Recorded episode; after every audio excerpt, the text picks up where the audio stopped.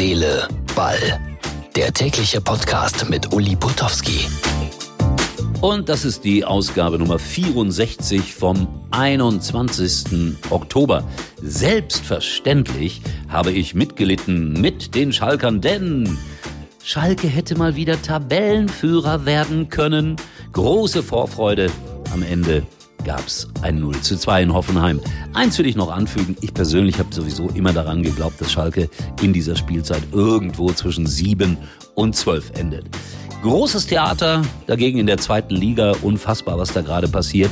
Ich glaube, es lohnt sich jetzt manchmal mehr, die zweite Liga zu gucken als die erste Liga. Und natürlich reden wir auch über den FC Bayern und über Werbespots in kommerziellen Fußballsendungen und welche Begeisterung die auslösen. Das alles hier in Herz, Seele, Ball.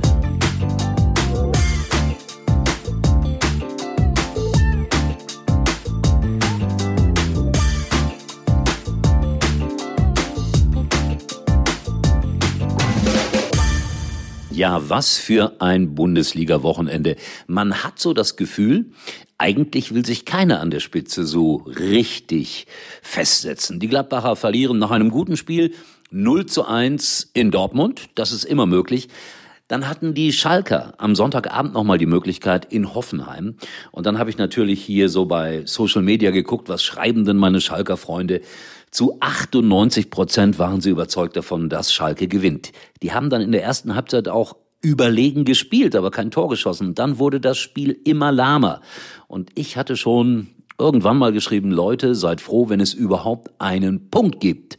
Die Reaktion, man wird beschimpft. Und am Ende 0 zu 2. Ich sage etwas voraus, was nicht sehr populär ist. Am Ende der Saison werden die Bayern mit fünf Punkten wieder deutscher Meister sein. Fünf Punkte Vorsprung. Ja, Süle, gute Besserung kann ich da nur sagen. Ganz bittere Geschichte. Dann wurde heute im Doppelpass, ich weiß nicht, ob ihr das auch immer guckt, lange, lange, lange über den FC Bayern geredet. Also ich will nicht übertreiben, aber bestimmt eine Stunde. Und die Experten äußerten sich von links nach rechts. In einer Abstimmung gab es nur etwa 40 Prozent äh, Zustimmung für den Trainer der Bayern. Hoffentlich hat äh, Nico Kovac nicht zugeschaut, weil das zieht einen ja runter. Aber den größten Applaus in der Sendung gab es dann als Thomas Helmer ankündigte, nur ein Werbespot, dann folgte eine Werbung über alkoholfreies Bier.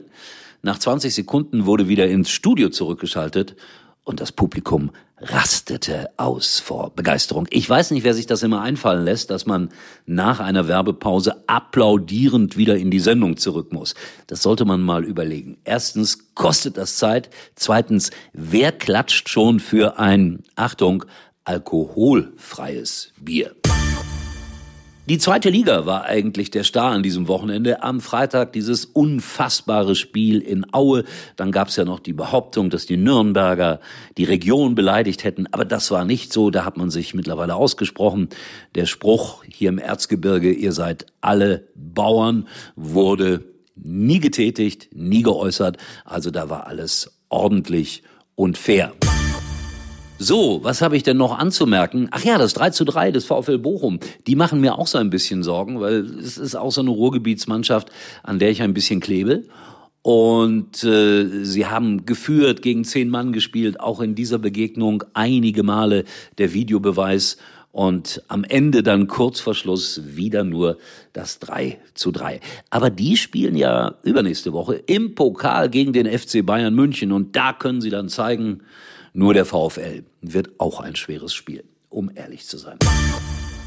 So, das war die kleine Rückschau auf die Bundesliga.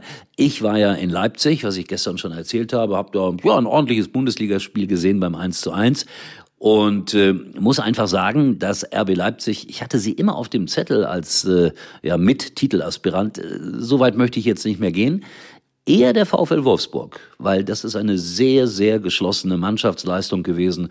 Ein unfassbar routinierter Trainer, obwohl er noch sehr jung ist, den wir alle nicht kannten, bevor er aus Österreich kam. Und dann gibt es ja diese Tatsache, es gibt noch zwei Vereine in Europa, die in den Ligen ungeschlagen sind. Und das ist der VfL Osnabrück und Juventus Turin. Ich habe danach dreimal gefragt am Samstag, aber eine richtige Antwort habe ich nicht bekommen. Ich habe gedacht, da haut mal einer sowas raus, Spieler oder Trainer, ja, wir messen uns mit Juventus. Nein, das war denen egal. Eigentlich haben sie recht. So, äh, Herz, Seele, Ball, diese Woche immer wieder pünktlich hier on air. Meine Bitte, auch wie immer, auf die Facebook-Seite gehen, Herz, Seele, Ball, uns äh, anklicken, liken, Kritiken schreiben, nette Worte schreiben, all das würde uns gefallen. Und ich glaube, auf unserer Seite ist jetzt auch mal ein Tor veröffentlicht worden vom TSV. Ihr wisst schon, dem Zweitkreisligisten aus Diepholz. In diesem Sinne, tschüss, bis morgen, euer Uli.